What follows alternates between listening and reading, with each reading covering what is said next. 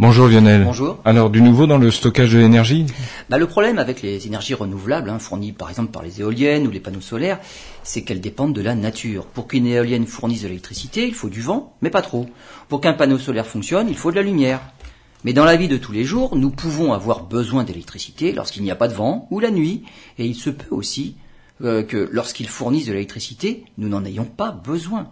Tout ça pour dire qu'avec ce genre de production d'électricité, pour être efficace, il faut stocker l'énergie pour la restituer quand on en a besoin. Eh bien, une start-up suisse propose une idée originale de stockage de l'électricité. Plutôt que de charger des batteries, Energy Vault propose d'empiler des blocs de béton.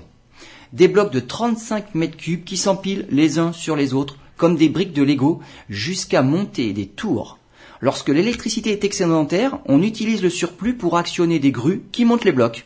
Ils peuvent ainsi monter jusqu'à une hauteur de 120 mètres. Et lorsqu'il y a une demande d'électricité, mais que les éoliennes et les panneaux solaires ne peuvent plus en fournir, eh bien les grues descendent les blocs. Les grues sont reliées à des turbines, et l'énergie cinétique créée lors de la descente des blocs se transforme en électricité. Pas de problème de matériaux coûteux comme le lithium des batteries et une durée de vie estimée à 40 ans sans déperdition d'efficacité au fil du temps et avec un coût de maintenance pratiquement nul. Une station de stockage qui peut être installée n'importe où et qui peut fonctionner par tous les temps.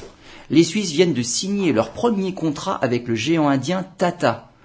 Le propre de l'ingéniosité, une idée simple qui ne nécessite pas de technologie de pointe.